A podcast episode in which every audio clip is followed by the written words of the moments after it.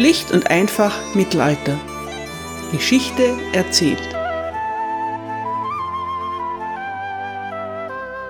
Hallo meine Lieben und herzlich willkommen zu Teil 2 England im Spätmittelalter, Folge 37.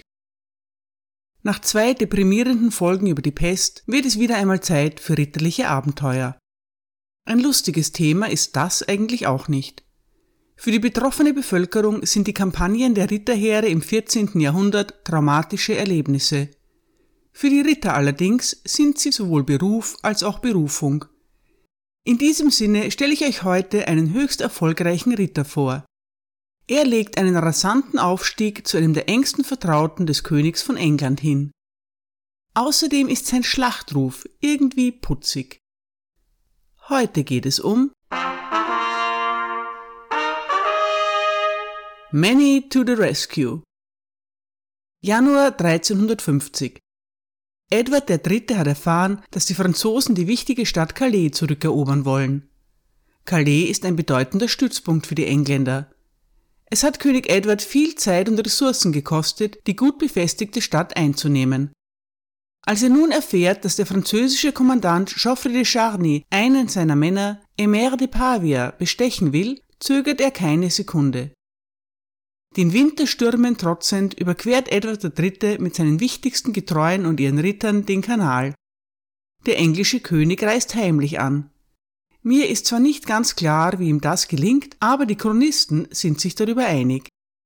Edward befindet sich inkognito im Gefolge eines seiner Ritter, Sir Walter Manny.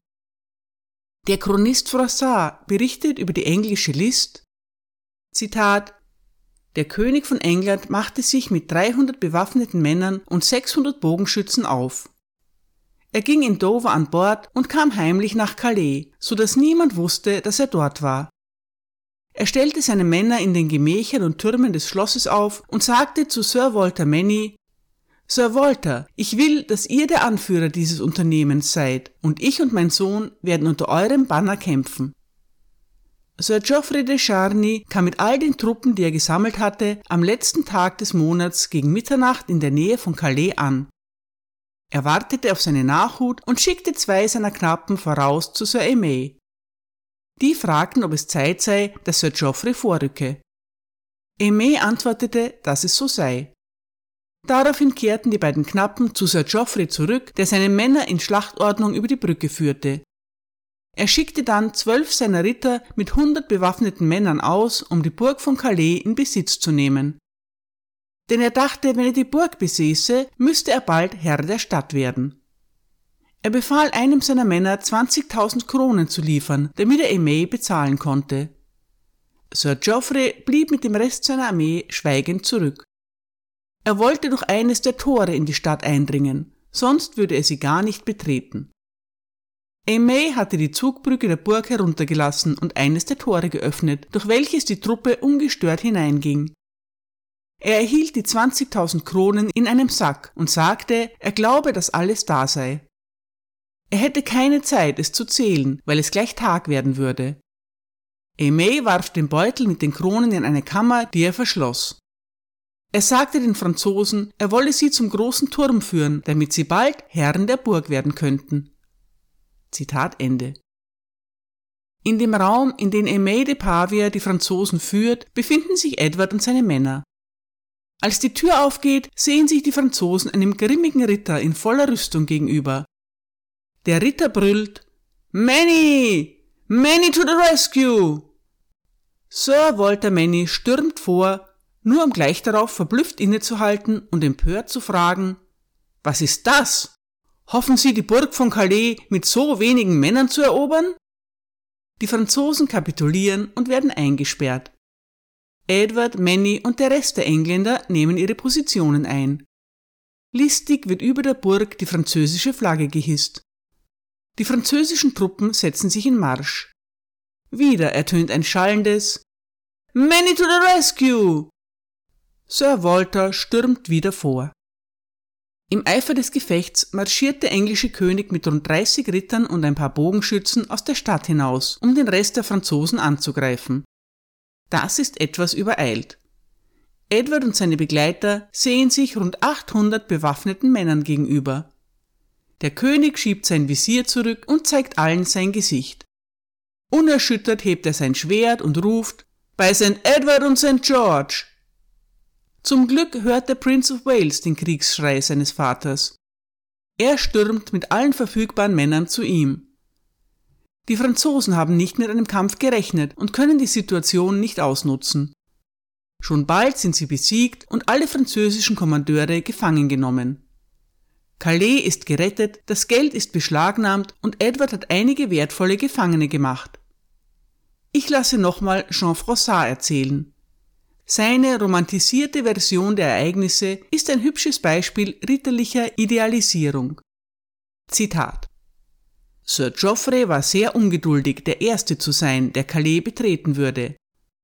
Er sagte zu den Rittern, die in seiner Nähe waren, wenn dieser Langobarde Aimé das Tor nicht bald öffnet, so werden wir alle erfrieren. Diese Langobarden sind ein böswilliges Volk, erwiderte Sir Pepin de Vere. Vielleicht prüft ihr eure Kronen, um zu sehen, ob sie nicht falsch sind. Während dieses Gesprächs rückten der König von England und sein Sohn unter dem Banner von Sir Walter Manny vor. Die großen Tore öffneten sich und die Engländer ritten hinaus. Als die Franzosen das sahen und die Schreie Many to the rescue hörten, erkannten sie, dass sie verraten worden waren. Sir Geoffrey sagte zu den Leuten um sich herum My Lords, wenn wir fliehen, werden wir alles verlieren.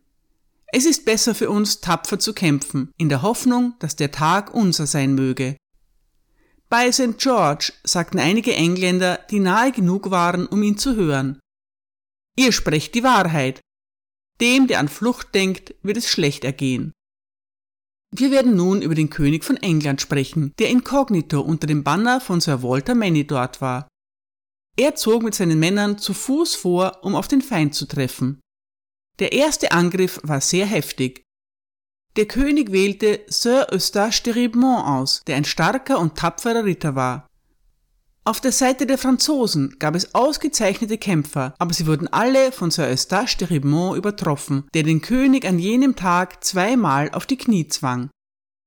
Endlich aber musste er dem König sein Schwert übergeben. Er sagte, Sir, die Ehre des Tages muss den Engländern zufallen. Als die Auseinandersetzung vorbei war, kehrte der König nach Calais zurück und befahl, alle Gefangenen vor ihn zu bringen. Die Franzosen erfuhren dann zum ersten Mal, dass der König von England persönlich unter dem Banner von Sir Walter Manny dort gewesen war. Der König sagte, er wolle alle im Schloss bewirten.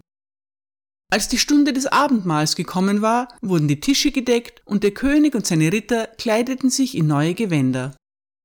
Auch die Franzosen, obgleich sie Gefangene waren, denn der König wollte es so.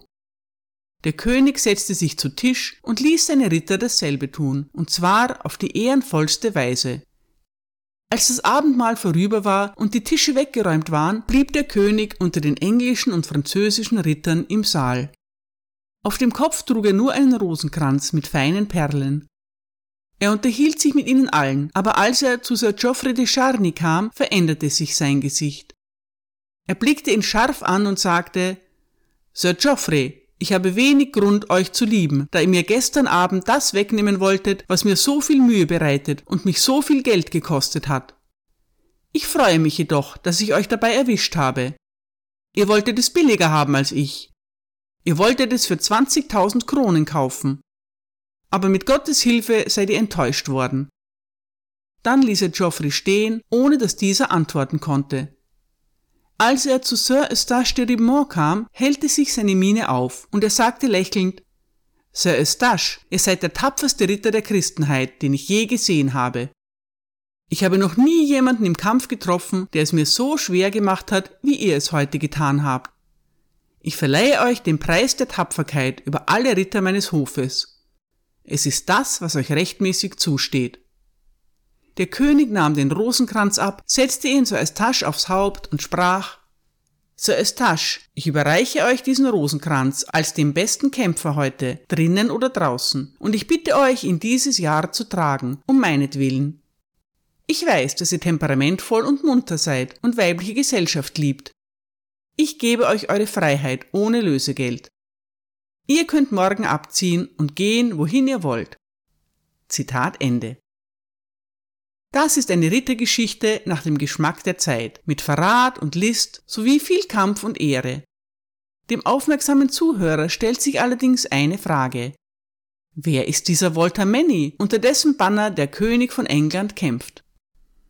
Walter Manny wird um 1310 als vierter von fünf Söhnen des Gutsherrn von Mesny in der Grafschaft Hainaut geboren. Als Manny 15 Jahre alt ist, kommt sein Vater ums Leben. Er hatte während eines Turnieres einen Mann tödlich verwundet und als Buße eine Pilgerreise nach Santiago de Compostela unternommen. Auf dem Rückweg wird er allerdings trotz der gezeigten tätigen Reue von den Verwandten des Verstorbenen ermordet. Walter ist nicht der Haupterbe seines Vaters und muss sich daher seinen Lebensunterhalt selbst verdienen. Er tritt in den Dienst von Wilhelm I., dem Grafen von Hainaut. Hainaut, zu Deutsch Hennegau, ist ein kompaktes Gebiet, das im Süden von Frankreich und im Westen von Flandern begrenzt wird. Im Nordosten grenzt es an Brabant und reicht fast bis nach Brüssel. Die Hauptstadt von Hainaut ist Valenciennes. Die wohlhabende Grafschaft hat eine blühende Textilindustrie. Die dafür benötigte hochwertige Wolle kommt aus England. Die beiden Reiche pflegen intensive Handelsbeziehungen. Hainaut ist auch auf dem Agrarsektor erfolgreich. Es beliefert die großen Städte Flanderns, allen voran Gent, mit Getreide. Valenciennes liegt an der Schelde und ist ein Treffpunkt für Händler der Küstenregionen Nordwesteuropas und des Rheintals. Die Stadt ist gut organisiert mit einer Kaufmannszunft, die auf das Ende des 11. Jahrhunderts zurückgeht. Sprachlich und kulturell ist Hainaut im Gegensatz zu Flandern französisch geprägt. Der größte Teil von Hainaut liegt im Heiligen Römischen Reich, aber ein kleiner Teil am Westufer der Schelde ist ein Lehen des französischen Königs. Dort liegt auch Masny in der Nähe der Grenze. Philippa von Hainaut kommt im Jahr 1327 mit einem großen Gefolge nach England. Irgendwann kehren die meisten davon in ihre Heimat zurück. Königin Philippa aber bleibt natürlich in England, und zwar, Zitat, mit wenigen ihrer Landsleute, außer einem jungen Herrn namens Walter Manny, der zurückblieb, um ihr zu dienen und sie am Tisch zu bewirten. Zitat Ende. Walter hat zunächst den wenig prestigeträchtigen Posten eines Trencherman oder Fleischschneiders. Ein Trencher ist eine Holzplatte, auf der das Fleisch geschnitten und dann vorgelegt wird. Manny macht scheinbar einen guten Eindruck. Er schafft schon bald den begehrten Übergang in den Haushalt des jungen Königs. Es scheint, dass es ihm liegt, sich vorteilhaft zu präsentieren. Schon bald gibt es deutliche Zeichen der Gunst Edward III. Manny wird 1330 zum Ritter geschlagen. Im Jahr 1338 wird Manny zum Banneret erhoben. Die Unterscheidung liegt darin, dass ein einfacher Ritter einen dreieckigen Wimpel vor sich trägt, während ein Banneret Anspruch auf ein rechteckiges Banner hat. Mannys Wappen ist golden mit drei schwarzen Querstreifen. Wenn er es auf dem Wams trägt, sieht er ein bisschen wie eine Biene aus. Natürlich ist das Banner nicht der einzige Unterschied zwischen einem Banneret und einem einfachen Ritter. Ein Banneret muss mehr Soldaten stellen, aber dafür ist sein Sold auch doppelt so hoch. Dass Manny bereits in seinen Zwanzigern zum Banneret erhoben wird, zeigt, dass er über gewisse Mittel verfügt. Und woher stammt sein Einkommen? Der König stattet Walter Manny mit Ämtern und Ländereien aus. Als der Earl of Athol 1335 zu den Schotten überläuft, beschlagnahmt Edward dessen Besitztümer. Er überträgt Manny einen großen Teil der Güter in Buckinghamshire und Norfolk.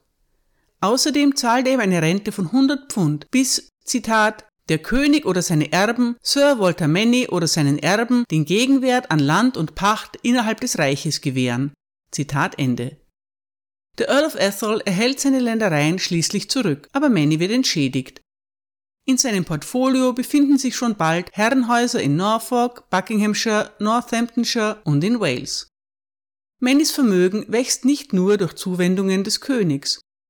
Die Teilnahme an militärischen Kampagnen bringt ihm Einkünfte aus Plünderungen und vor allem aus Lösegeldzahlungen. Walter Manny kämpft in Schottland, in den Niederlanden und in Frankreich. Die von den Engländern in Frankreich bevorzugte Taktik ist, ich habe es bereits an anderer Stelle erwähnt, die Chevauchée. Dabei handelt es sich, auch wenn es noch so hübsch klingt, um einen brutalen Raubzug. Die Einheimischen werden ausgeraubt, Ernten und Vorräte requiriert, Gebäude niedergebrannt, Vieh vertrieben oder getötet und Wertgegenstände gestohlen. Dörfer und Städte werden gnadenlos geplündert und hochrangige Persönlichkeiten gefangen genommen. Diese Art der Kriegsführung finanziert den Feldzug und zeigt der feindlichen Bevölkerung, dass ihre Anführer nicht dazu in der Lage sind, sie zu beschützen. Um ihre Kosten decken zu können, müssen die englischen Kommandeure Beute und Gefangene machen. Feldzüge in armen oder bereits verwüsteten Gebieten sind unattraktiv. Es ist daher wichtig, lukrative Gegenden zugeteilt zu bekommen. In Turnieren zu reüssieren ist schön und gut. Um aber seinen wahren Wert unter Beweis zu stellen, muss ein Ritter in den Krieg ziehen. Diese Gelegenheit ergibt sich für Sir Walter Manny erstmals, als Edward Balliol eine Armee aufstellt, um in Schottland einzumarschieren. Mannys Premiere verläuft gut. Während eines Gefechts gelingt es ihm, John Crabbe gefangen zu nehmen. Crabbe ist ein flämischer Seemann oder eigentlich Pirat. Edward III. entscheidet, dass Manny für Crabbes Freilassung 2880 Pfund verlangen darf. Dann aber überlegte sich der König anders. John Crabbe und seine nautischen Fähigkeiten sind wertvoll. Also nimmt Edward ihn selbst in seine Dienste. Walter Manny zahlt er dafür in Raten über 3500 Pfund. Ein beträchtlicher Gewinn für einen jungen Ritter. Das sind die Jahre, in denen Edward III. entweder Krieg führt oder versucht Geld aufzustellen, um Krieg führen zu können. Sir Walter Manny ist immer dabei. Der Chronist Jean Lebel erwähnt, dass Manny, Zitat, viel Lob und Ansehen vom König erlangte. Von der gesamten Armee war er einer derjenigen, die sich am meisten anstrengten und am meisten riskierten. Zitat Ende. 1337 beschlagnahmt der französische König Philipp VI. die Gascogne.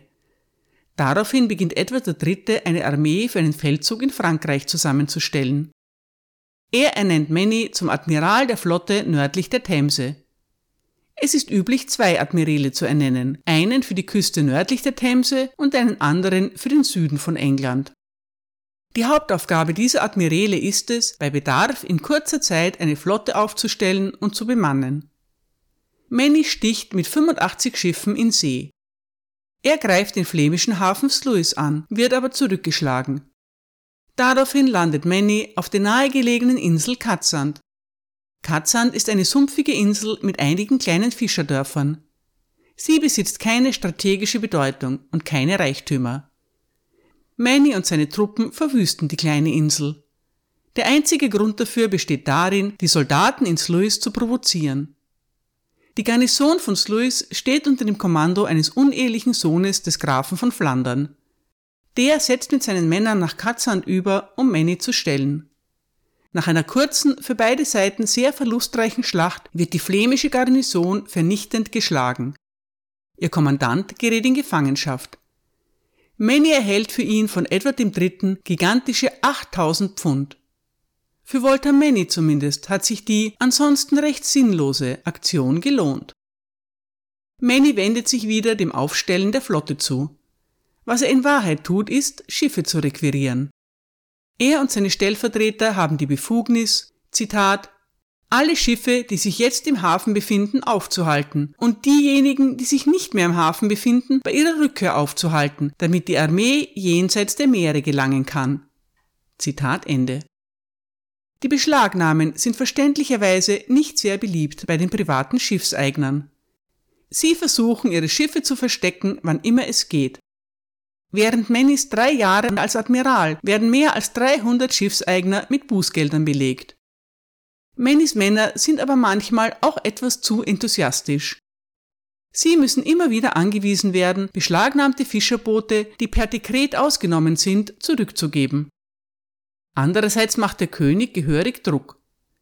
1338 schickt er Manny die schriftliche Mahnung, dass noch nicht genügend Schiffe versammelt seien. Manny wird als Admiral abberufen und wendet sich wieder dem klassischen Ritterleben zu. Mit einer Streitmacht von 40 Mann reitet er eher planlos durch Brabant und Hainaut. Schließlich entscheidet er sich dafür, eine kleine Stadt einzunehmen. Als Manny und seine Männer vor Tagesanbruch dort ankommen, finden sie ein unbewachtes Tor vor. Sie betreten die Stadt und paradieren mit ihrem Banner die Hauptstraße entlang. Wenig überraschend schlägt eine Wache Alarm. Mannys Streitmacht ist zu klein, um die Garnison herauszufordern. So begnügt sie sich damit, die Häuser der Hauptstraße in Brand zu setzen und wieder zu verschwinden. Was für ein Spaß! Die nun obdachlosen Bewohner der Stadt können nicht darüber lachen. Mannys Überfall ist typisch für einen Krieg, der nicht nur aus großen Schlachten besteht, sondern aus unzähligen kleinen, brutalen Nadelstichen. Die Chronisten Lebel und Froissart beschreiben mehrere solche Aktionen. Jean Froissart hat Walter Manny persönlich kennengelernt und dessen Geschichten aus erster Hand erfahren. Inwiefern das deren Glaubwürdigkeit erhöht, sei dahingestellt. Der Krieg geht weiter und Walter Manny ist immer mitten im Geschehen. An der Seeschlacht von Sluis nimmt er mit einem eigenen Schiff teil. Angeblich ist sein Boot das vierte, das die französischen Linien durchbricht. Laut Jean Lebel hat er großartig gekämpft. Nach der erfolgreichen Schlacht von Sluis folgt die weniger erfolgreiche Belagerung von Tournai. Edward III. ist wieder einmal in argen finanziellen Nöten. Der König nimmt überall Kredite auf. Voltameni borgt der Krone 4000 Pfund.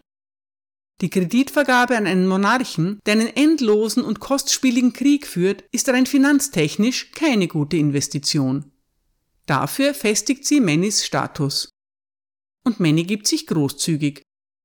Im Jahr 1355 ist er der Gläubiger des Schwarzen Prinzen, der Earls von Huntington, Stafford und Arundel, des Bischofs von Durham, fünf weiterer Ritter sowie des Königs.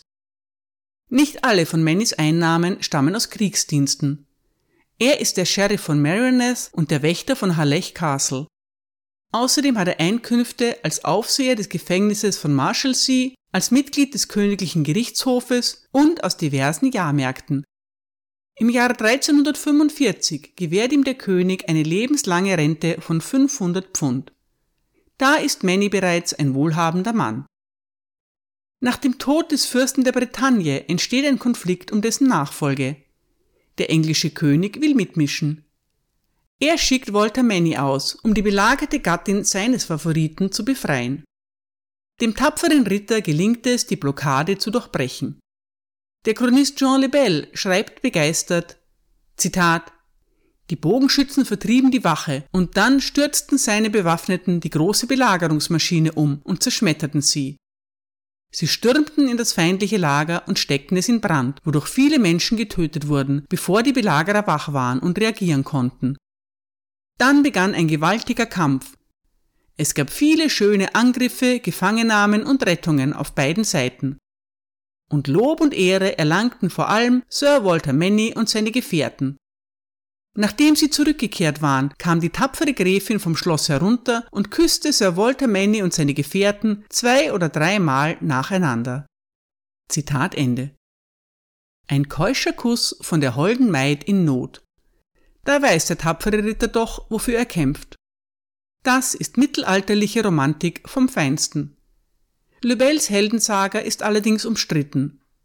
Mannys Biograf Stephen Porter schreibt, Zitat, Jean Lebels Beschreibung dieser Begegnungen stammen vermutlich von Manny selbst und daher werden sein Mut und seine Fähigkeiten hervorgehoben. Die tatsächlichen Ereignisse müssen zu dieser Zeit verwirrend genug gewesen sein und Manny und Lebel haben sie möglicherweise verzerrt. Manny hatte ein unzuverlässiges Gedächtnis und den Wunsch, einen positiven Eindruck von seiner Rolle in der Kampagne zu vermitteln. Zitat Ende. Vor allem in der Chronik von Jean Froissart gibt es viele Berichte über Walter Manny. Man darf sie nicht alle für bare Münze nehmen, es sind aber wirklich hübsche Rittergeschichten. So erzählt Froissart zum Beispiel über die Belagerung von Aiguillon. Die Franzosen haben die englischen Truppen in der Stadt eingeschlossen, aber diese, allen voran Walter Manny, haben nicht vor aufzugeben. Zitat die Anführer der französischen Armee stellten fest, dass sie die Festung niemals erfolgreich angreifen konnten, es sei denn, sie überquerten den Fluss, der breit und tief war. Der Herzog befahl daher den Bau einer Brücke, um sie überqueren zu können. 300 Arbeiter, die Tag und Nacht arbeiteten, waren mit dieser Brücke beschäftigt. Sobald die Ritter, die in Aiguillon waren, bemerkten, dass die Brücke fast fertig war, bestiegen sie drei Schiffe. Nachdem sie die Arbeiter und Wachen vertrieben hatten, zerstörten sie sofort alles, was zu errichten so viel Mühe gekostet hatte. Als die Lords von Frankreich dies sahen, stellten sie andere Schiffe bereit, auf denen sie eine Reihe von genuesischen Armbrustschützen und Infanteristen stationierten. Sie befahlen den Arbeitern, den Bau mit der Unterstützung dieser Wachen fortzusetzen. Als diese Arbeiter beschäftigt waren, schifften sich Sir Walter Manny und einige seiner Gefährten gegen Mittag ein, stürzten sich auf sie und zwangen sie, ihre Arbeit aufzugeben und zu fliehen. Bald zerstörte er wieder alles, was sie getan hatten. Zitat Ende. Manny schleicht sich mit seinen Männern auch aus der Burg, um Vorräte zu sammeln. Froissart schreibt, dass er, Zitat, häufig mit etwa sechs Dutzend Gefährten Ausflüge über den Fluss machte, um nach Nahrung zu suchen und oft mit seiner Beute in Sichtweite der Armee zurückkehrte. Zitat Ende. Einmal werden Manny und seine Männer bei ihrem Beutezug von ihren Feinden überrascht. Die Franzosen sind in der Überzahl, mindestens 5 zu 1. Die Nachricht davon erreicht Aiguillon. Der Earl of Pembroke riskiert einen Ausfall, um Manny beizustehen. Er findet ihn ohne Pferd und umgeben von Feinden, aber nichtsdestoweniger guter Dinge und verbissen kämpfend vor. Sir Walter Manny erhält ein neues Pferd und wird gerettet. Eine Geschichte hätte ich noch. Sie handelt nicht von einem Kampf, sondern von ritterlicher Ehre. Froissart berichtet, Zitat, Ungefähr zu dieser Zeit führte Sir Walter Manny ein Gespräch mit einem großen Ritter aus der Normandie, der sein Gefangener war. Er fragte ihn, welchen Betrag er bereit sei, als Lösegeld zu bezahlen. Der Ritter antwortete 3000 Kronen. Daraufhin sagte Sir Walter, ich weiß, dass ihr mit dem von mir sehr geliebten Herzog der Normandie und einem seiner Räte verwandt seid. Ich werde euch auf eure Ehre freilassen, wenn ihr zum Herzog geht und von ihm einen Pass für mich und 20 andere besorgt, damit wir durch Frankreich bis nach Calais reiten können. Was wir unterwegs benötigen, dafür werden wir bezahlen. Wenn du also dies erreichst, werde ich dir dein Lösegeld erlassen und dir auch sehr dankbar sein. Denn ich habe ein großes Verlangen, den König von England zu sehen und werde in keiner Stadt länger als eine Nacht bleiben. Wenn du es nicht schaffst, wirst du in einem Monat in diese Festung als dein Gefängnis zurückkehren. Der Ritter machte sich auf den Weg nach Paris, und nachdem er vom Herzog den Pass erhalten hatte, kehrte er damit zu Sir Walter zurück, der ihn von seinem Lösegeld freisprach. Kurz darauf machte sich Sir Walter mit 20 Reitern auf den Weg und durchquerte die Auvergne. Er erzählte überall, wer er war, und an jedem Ort, an dem er anhielt, zeigte er seinen Pass und wurde sofort durchgelassen. Aber in Orléans wurde er verhaftet, obwohl er seine Papiere vorzeigte. Von dort wurde er nach Paris gebracht, wo er im Gefängnis von Châtelet eingesperrt wurde. Als der Herzog der Normandie davon hörte, ging er sofort zum König. Er protestierte und verlangte, dass Sir Walter so schnell wie möglich freigelassen werden sollte. Sonst würde man sagen, er hätte ihn verraten. Der König von Frankreich antwortete, dass er beabsichtige, ihn zu töten, da er ihn als einen seiner größten Feinde ansehe. Darauf erwiderte der Herzog, dass er, wenn der König seine Absichten in die Tat umsetzen würde, niemals mehr die Waffen gegen den König von England erheben würde. Er würde auch alle ihm untertänigen Personen daran hindern, das zu tun. Sehr harte Worte wurden zwischen ihnen gewechselt. Der Herzog verließ den König mit der Erklärung, dass er niemals in einer seiner Armeen dienen würde, solange Sir Walter Manny im Gefängnis bliebe. Die Dinge blieben lange so. Schließlich wurde dem französischen König jedoch geraten, Sir Walter aus dem Gefängnis zu lassen und ihm alle seine Kosten zu bezahlen. Der König wollte, dass Sir Walter mit ihm im Hotel de Nessel in Paris speiste. Er überreichte ihm Geschenke und Juwelen im Wert von tausend Gulden. Sir Walter akzeptierte sie unter der Bedingung, dass er, wenn er in Calais ankam, den König von England seinen Herrn davon in Kenntnis setzen würde und wenn es ihm gefiele, würde er sie behalten, andernfalls würde er sie zurückschicken. Der König von Frankreich und der Herzog sagten, er habe wie ein treuer Ritter gesprochen. Sir Walter verabschiedete sich dann von ihnen, ritt in bequemen Tagesreisen weiter nach Hainaut und blieb, um sich zu erfrischen, drei Tage in Valenciennes. Er kam in Calais an, wo er vom König von England freundlich empfangen wurde. Als er von Sir Walter über die Geschenke informiert wurde, die dieser vom König von Frankreich erhalten hatte, sagte der englische König, Sir Walter, ihr habt uns bisher äußerst treu gedient und wir hoffen, dass ihr dies auch weiterhin tun werdet. Schickt König Philipp seine Geschenke zurück, denn ihr habt kein Recht, sie zu behalten. Wir haben Gott sei Dank genug für euch und für uns selbst und sind vollkommen bereit, euch für die Dienste, die ihr leistet, alles Gute zu tun, was in unserer Macht steht. Sir Walter holte alle Juwelen heraus, gab sie seinem Cousin, dem Herrn von Mansac, und sagte, reite nach Frankreich zu König Philipp und empfehle mich ihm. Sage ihm, dass ich ihm viele Male für die schönen Juwelen danke, die er mir geschenkt hat, dass es aber nicht dem Willen und Wohlgefallen meines Herrn, des Königs von England, entspricht, dass ich sie behalte. Der Ritter tat, was ihm befohlen wurde. Doch der König von Frankreich wollte die Juwelen nicht zurücknehmen. Er übergab sie dem Herrn von Mansac, der dem König dafür dankte und nicht geneigt war, sie abzulehnen. Zitat Ende. Bei so viel ritterlichem Anstand ist es kein Wunder, dass Sir Walter Manny bei König Edward zeitlebens gut angeschrieben bleibt. Nach 1350 ist Manny immer häufiger als Diplomat tätig. Durch seine Herkunft hat er gute Kontakte auf dem Festland. Manny heiratet eine reiche Witwe, darf sich Baron nennen und wird ins Parlament berufen. Er stellt eines seiner Londoner Grundstücke als Friedhof für die Opfer der Pest zur Verfügung und lässt dort auch eine Kapelle errichten. Kurz vor seinem Tod gründet er auch noch den Konvent London Charterhouse. Als Walter Manny im Jahr 1372 verstirbt, hinterlässt er eine Frau und eine Tochter. Die Tochter heiratet den Earl of Pembroke und hat auch einen Sohn mit ihm. Mannys Enkel wird allerdings nur 17 Jahre alt. Er stirbt nach einem Unfall bei einem Turnier. Damit ist Sir Walter Mannys Linie erloschen. Aber sein Ruhm hält an. Sein Biograf Stephen Porter schreibt über ihn, Zitat, Manny war eine typische Figur des Adels in der Mitte des 14. Jahrhunderts. Selbstbewusst und aggressiv im Krieg beachtete er dabei jedoch den Ritterkodex seiner Zeit.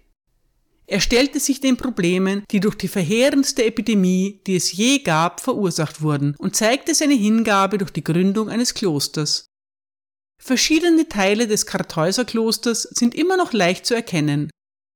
Sie erinnern an Walter Manny, einen der erfolgreichsten Kommandeure Edwards III., an seine Frömmigkeit, seine Großzügigkeit und sein soziales Engagement. Zitat Ende.